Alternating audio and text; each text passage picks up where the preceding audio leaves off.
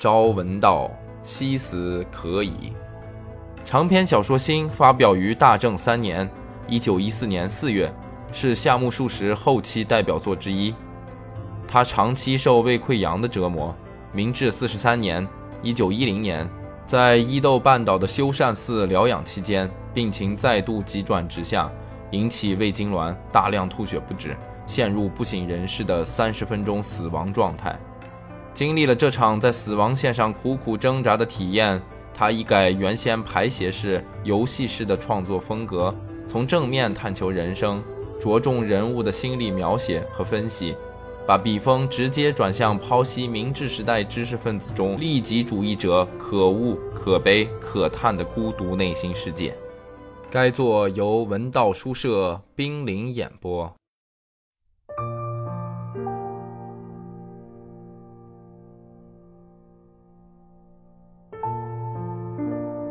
夏先生和遗书。这个夏天，我收到了你的两三封信。记得在第二封信里，你托我在东京寻个体面些的工作。看了信后，我很想帮你这个忙，至少打算给你回一封信，不然就太说不过去了。然而，坦白的说。对于你的请托，我几乎不曾尽力。你也知道，我交际面狭窄，或者说，我过着一世独立的孤寂生活更贴切。因此，即便我做出努力，也是没有意义的。然而，这并非关键所在。说实话，当时我正为如何处置自己而深陷痛苦之中。就这样像个残留于世的木乃伊般的苟活下去，还是……当时的我，每当想到还是的时候，便不由得一阵哆嗦。我就如同飞奔到悬崖边，却愕然看见面前是深不见底的峡谷的人一般。我是个怯懦的人，和大多数怯懦的人一样，我感到痛苦不堪。很遗憾，毫不夸张地说，那时我心里，你这个人几乎是不存在的。具体说来，你找工作之事，你的糊口之资，这些东西于我而言都是毫无意义，怎样都无所谓的。我哪里还顾得上考虑这些？把你的信往信袋里一插，我仍旧暴毙沉思。家里多少有些财产的人，何至于刚一毕业就为了谋求职位而惶惶不可终日呢？我甚至怀着厌恶的心情，不屑地瞥了一眼远在家乡的你。我毫不掩饰地坦白这些，是为了说明本应给你回信却没有回信的缘由。我不是为了激怒你才说这些冒犯的话。我相信，只要你能看完这封信。便会明白我的本意。总之，原本我应该回封信，却没有这么做，所以愿在你面前谢辞怠慢着罪。后来我给你去了封电报，说实在的，那时我想见你一面，便按照你的希望，把我的过去通通告诉你。你回电说眼下不能来东京，我很失望。久久地凝视着电报，你似乎也觉得只打电报不妥，随后又给我写来一封长信。所以，对于你不能来东京的原因，我已经很清楚了。我丝毫不认为你是个失礼的人，你怎么能不顾垂危的父亲自己离开家呢？反倒是我不顾你父亲的生死，要你回京才是欠妥的。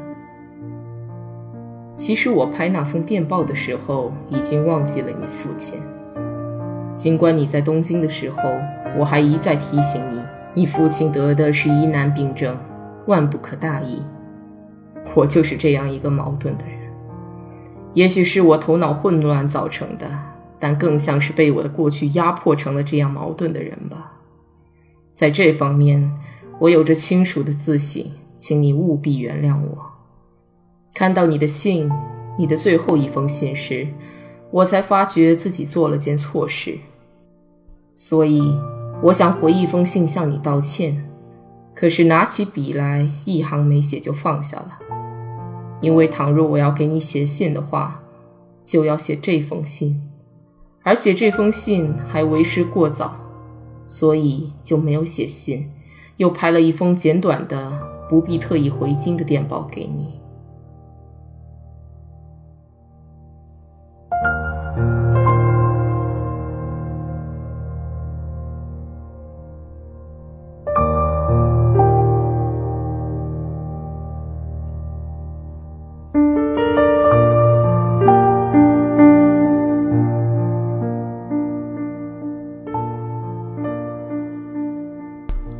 之后，我就开始写这封信。由于平时不常写东西，总是不能够随心所欲地表述事情的经过或想法，感到颇为痛苦。我险些就要放弃对你的这份义务了。但是，尽管几度停下笔来，都未能作罢。不到一个小时，又想写了。也许你认为我是个很看重履行义务的人吧？我也不想予以否认。正如你知道的，我是个独来独往的孤僻之人，因此算得上是义务的义务。遍观我的周边，没有在任何角落扎下根。不知是有意还是无意，我过着尽量减少义务的生活。但是，并非对义务冷漠，我才变成这样的。反倒是敏感过头，没有经历忍受刺激，才变得如你所看到的那样消极度日。因此，一旦答应了人家，却不能兑现承诺，我就会极其厌恶自己。即便是为了避开这种自我厌恶的心情，我也不能不再度拿起放下的笔，给你写这封信，以履行我对你的承诺。而且我自己也想要写一写的，即便没有义务这一说，我也想写写自己的过去。我的过去只是我个人的经历，所以也不妨说是属于我个人的。若不把它讲述给别人知道就去死的话，别人会说很可惜吧。我多少也有这样的想法，只是我想。与其告诉那些不能理解我的人，还不如干脆把它同我的生命一起埋葬掉的好。说真的，如果现在我不认识你这样一个人，我的过去便终归只是我的过去，连间接的成为别人的借鉴也是不可能的。在几千万日本人中，我只想对你讲出我的过去，因为你是认真的。因为你说过，要认真获得人生中的活生生的教训。我要将黑暗的人世间的阴影无所顾忌地抛到你的头上，但是你不要害怕。你凝视着那阴暗的东西，从中选择你可以借鉴的东西。我所说的阴暗的东西，当然是伦理道德层面上的。我是被旧的伦理道德孕育、熏陶而长大成人的。这种伦理道德上的思维，或许与当今年轻人的理念大相径庭，但无论怎样不同，却是我自身之物。它不是花钱租来的衣裳，因此，我想，对于今后想出人头地的你来说，多少会有参考价值的吧？你还记得吧？你常常跟我讨论一些现代思想的问题，你也很清楚我的态度吧？虽说我没有轻视过你的见解，但也绝对说不上敬佩。你的思想没有任何底蕴，而且你太年轻，不可能有什么阅历。我常常笑你，你时常流露出不满足的神色，最终你逼迫我把我的过去展示给你。犹如展开一幅画卷一般。直到那时，我才从心底里开始尊敬你。因为我看到了你不顾一切的想要从我的体内捕捉某种活生生的东西的决心。你要剖开我的心脏，吮吸那温乎乎的流动着的血。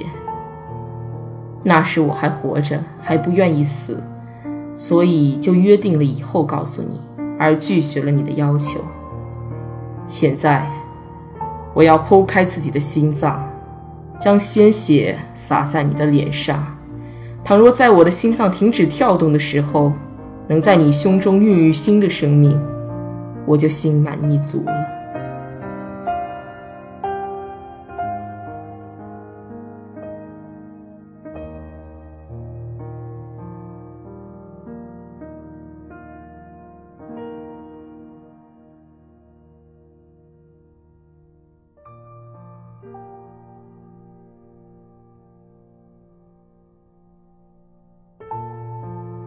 我失去父母的时候还不到二十岁。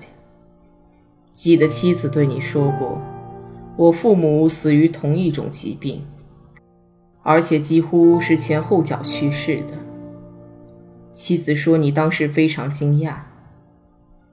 实际上，父亲得的是伤寒，传染给了看护他的母亲。我是父母唯一的孩子，由于家境优裕。我从小到大可说是一帆风顺。回顾往昔，如果父母没有死，或一方还活着的话，那么我自然会将那优越的心态保持到现在的。父母双双去世后，留下了懵懂无知的我。我既无知识，又无经验，不谙世事。父亲死的时候。母亲没有能够陪在他的身旁，母亲死的时候，连父亲的死讯也没有告诉他。不知母亲意识到了，还是没有相信别人说的，父亲正在好起来。母亲只是把一切都委托给了叔叔，指着在场的我说：“这孩子就请你费心照顾照顾吧。”在那之前，我就得到过父亲的许可，准备去东京求学。母亲似乎也有意提及此事。刚说到去东京，叔叔马上接过来说：“好的，你就放心吧。也许是母亲体质好，耐得住高烧吧。”叔叔曾对我夸赞过母亲。说他脑子很清醒，但这是否就是母亲留下的遗言？现在想来仍不得而知。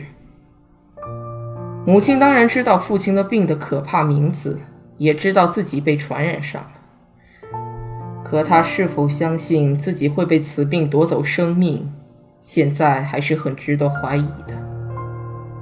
而且，母亲发高烧时说出的话。纵然再明晰有条理，也经常说完就忘得一干二净。所以，不过问题不在这里，只是那时候我就已经有了这个毛病，动不动就把事物大卸八块，翻来覆去细细琢磨。这一点一开始我就应该跟你交代一下，在叙述里加入这种跟眼下的问题毫无关系的实例。反而会有些用处。你就这样看下去好了，因为我想，这种个性可能会影响一个人的所作所为，使得我日后越发怀疑起了他人的道义之心。毫无疑问，正是我的个性促使我走向了烦闷、苦恼的深渊。请你务必记住这一点。话一走题，难免让人不明白，还是言归正传吧。我自认为能够写这封长信，说明比起处境与我相同的人来，我多少还是比较淡然处之的。夜深人静后，电车的声响已停歇，不知何时，木板套窗外传来悠悠虫鸣，使人不觉想起眼下正值银露双秋。一无所知的妻子在隔壁睡得香甜，我拿着毛笔一笔一画的刷刷的写着。此时此刻，我的心情无宁说是平静如水的。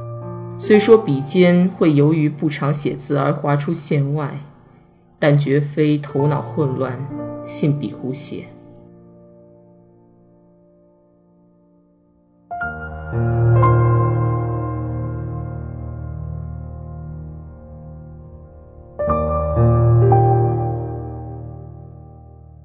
文道书社出品，感谢您的收听。